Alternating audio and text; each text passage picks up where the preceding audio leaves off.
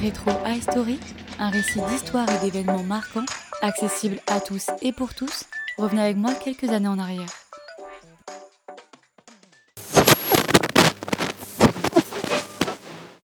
Il y a 34 ans, dans la nuit du 9 novembre 1989, le mur de Berlin s'effondre.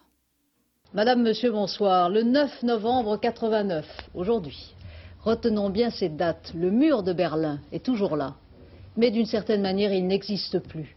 Le rideau de fer, qui depuis 28 ans sépare les deux Allemagnes et comme une longue blessure les deux Europes, le rideau de fer a été aujourd'hui effacé, effacé par la pression d'un peuple sur un régime à bout de force. Le gouvernement est-allemand a annoncé ce soir, il y a moins d'une heure, l'ouverture immédiate de la frontière interallemande pour les candidats à l'émigration comme pour ceux qui veulent simplement voyager à l'étranger. C'est dans la nuit du 12 au 13 août 1961 qu'il est érigé. Pendant presque 30 ans, c'est non seulement Berlin, mais l'Allemagne tout entière qui est coupée en deux. Mais que s'est-il passé?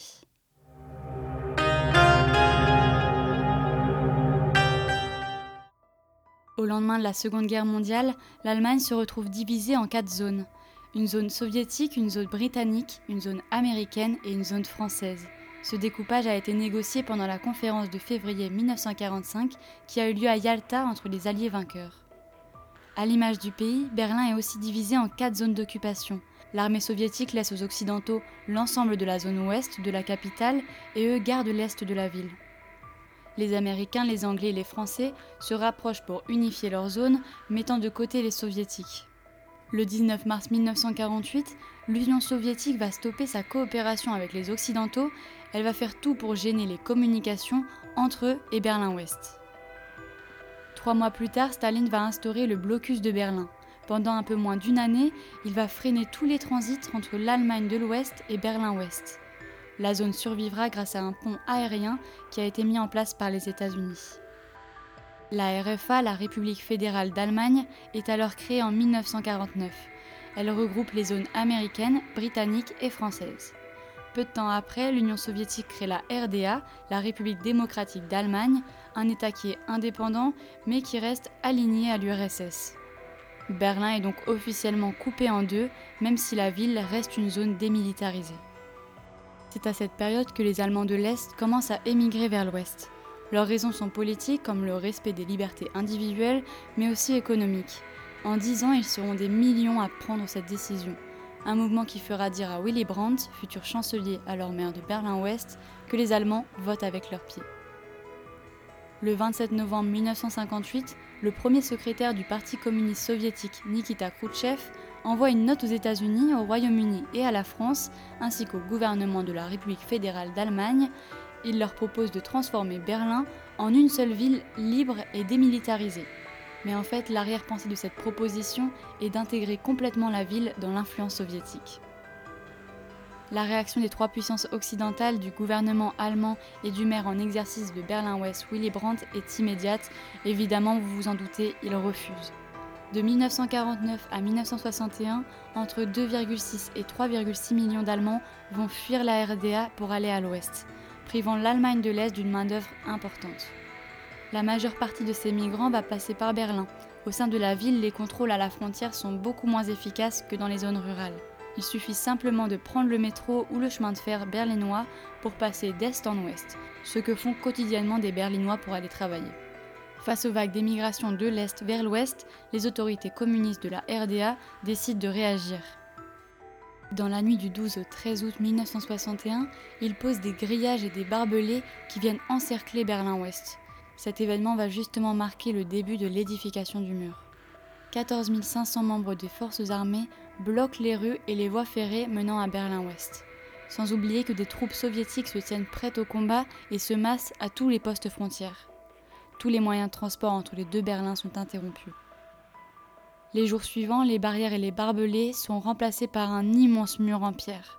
Ce sont des maçons est-berlinois qui l'ont construit sous la surveillance des gardes-frontières de RDA. La réaction du monde occidental n'est pas immédiate et seul le maire de Berlin-Ouest, Willy Brandt, proteste énergiquement. La première manifestation devant le mur a lieu le 16 août et réunit 300 000 personnes autour du maire. Les alliés français et anglais considèrent que la construction du mur est le fait de l'URSS. En ce qui concerne les États-Unis, le secrétaire d'État américain Dean Rusk condamne la restriction de liberté de circulation. Quant au président John Fitzgerald Kennedy, il assure à la ville de Berlin son soutien, mais considère que l'option prise par la RDA est préférable à une guerre. Une vraie confrontation entre Américains et Soviétiques n'aura lieu que le 27 octobre de la même année à Checkpoint Charlie, un point de contrôle américain entre Berlin-Ouest et Berlin-Est. Ce jour-là, des gardes frontières de RDA exigent de contrôler le passeport du plus haut diplomate américain, alors que normalement les diplomates bénéficient de la libre circulation dans l'ensemble de la ville. Sous l'ordre de ce diplomate, les chars se déploient. Pendant trois jours, dix chars américains et dix soviétiques se postent de part et d'autre du mur face à face. L'affaire se termine 48 heures plus tard, après de longues négociations, les chars se retirent. Cette situation va déboucher sur la plus longue période de paix qu'ait connue le continent européen. Le mur intra-urbain qui sépare Berlin-Ouest de Berlin-Est atteint au final une longueur totale de 150 km. Pour les coureurs, c'est à peu près 4 marathons. Au-delà des répercussions politiques de la construction du mur, c'est la vie de toute une population qui va être bouleversée ce matin d'août 61. 63 000 Berlinois de l'Est perdent leur emploi à l'Ouest, 10 000 de l'Ouest perdent leur emploi à Berlin-Est, et ce sont également des milliers de familles qui sont séparées pendant plus de 20 ans. La solidarité occidentale avec Berlin-Ouest se fait de plus en plus forte, comme le montre le discours du président américain John Fitzgerald Kennedy lors de son passage dans la capitale allemande. All, all free men, wherever they may live, are citizens of Berlin. And therefore, as a free man, I take pride in the word, Ich bin ein Berliner.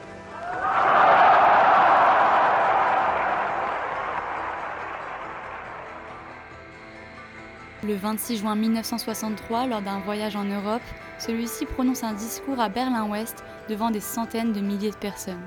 Il y déclare Ich bin ein Berliner. Je suis un Berlinois.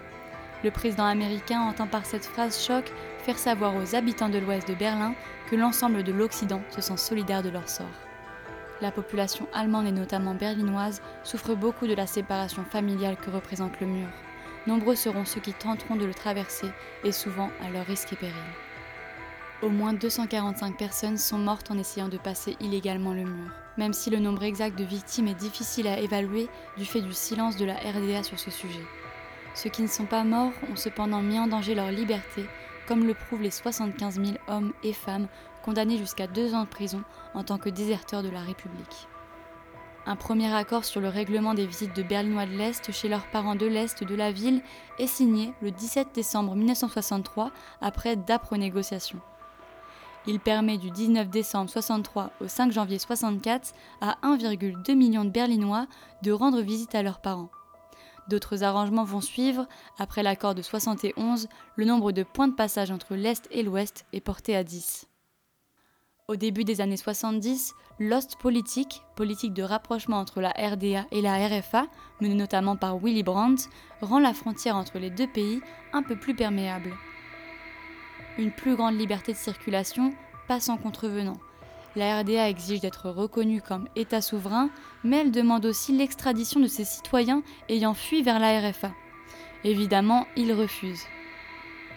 En RDA, l'opposition au régime grandit, de nombreuses manifestations ont lieu, comme le 2 octobre à Leipzig, où 20 000 personnes descendent dans la rue. La nuit du 9 novembre est une nuit historique dans l'histoire de l'Allemagne, de l'Europe, mais aussi du monde. Bien que les causes de la chute du mur soient multiples, c'est une déclaration prématurée d'un membre du SED, le parti politique au pouvoir en RDA, qui a précipité sa chute. En fait, le 9 novembre 89, Gunther Schabowski fait une conférence de presse retransmise en direct par la télévision du centre de presse de Berlin-Est. Il y déclare que les voyages privés vers l'étranger peuvent être autorisés sans présentation de justificatif, motif du voyage ou lien de famille. Puis à une question d'un journaliste sur la date d'entrée en vigueur de cette nouvelle disposition, il répond immédiatement. Sauf qu'en fait, cette information, elle est extraite d'une décision du Conseil des ministres qui devait être communiquée le lendemain. La nouvelle amène plusieurs milliers de Berlinois à se presser au poste frontière le long du mur, pioche à la main. 5h moins le quart ce matin, premier coup de pioche sur le mur de Berlin. Des dizaines d'Allemands, Est et Ouest, sont montés sur le monument historique. La zone interdite est aux mains de la jeunesse allemande. Chacun leur tour, ils prennent la pioche, cassent un morceau du mur qu'ils gardent dans leur poche en souvenir. Le cadenas est cassé et les portes s'ouvrent. Vers 23h la nuit dernière, des milliers d'Allemands de l'Est ont forcé les frontières qui séparaient l'Est et l'Ouest. Les gardes frontières n'interviennent pas. Le point de passage de la Bornholmerstrasse est ouvert peu après 23 heures, suivi d'autres points de passage, marquant ainsi la chute du mur de Berlin dans la nuit du jeudi 9 au vendredi 10 novembre 89. Présent ce jour-là à Berlin, le violoniste virtuose Rostropovich, qui avait dû s'exiler à l'ouest pour ses prises de position en URSS, vient encourager les démolisseurs en jouant du violoncelle au pied du mur. Cette image fut retransmise dans le monde entier.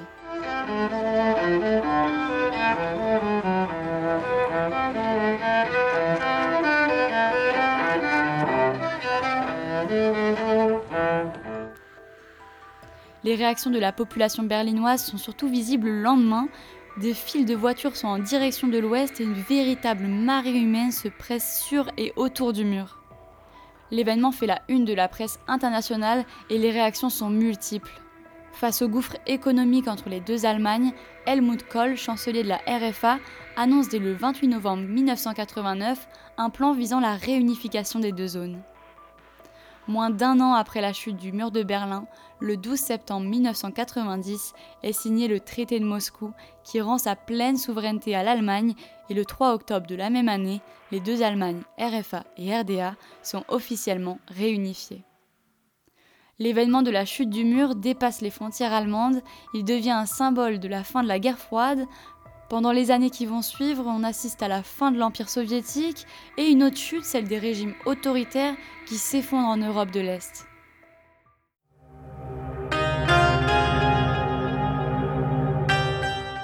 Pour l'anecdote, la date du 9 novembre a été évoquée pour être la fête nationale de l'Allemagne, d'autant qu'elle célèbre également la proclamation de la République de Weimar en 1918. Mais en fait, cette date est aussi celle de l'anniversaire du putsch d'Adolf Hitler le 9 novembre 1923 et aussi de la Nuit de Cristal, le pogrom anti-juif commis par les nazis le 9 novembre 1938. Une coïncidence pas terrible. Mais finalement, le jour de la réunification des deux Allemagnes, qui a lieu le 3 octobre, a finalement été choisi. Vous venez d'écouter Retour vers le passé, je reviendrai avec un nouvel événement, une nouvelle histoire. J'ai appris et j'espère que vous aussi.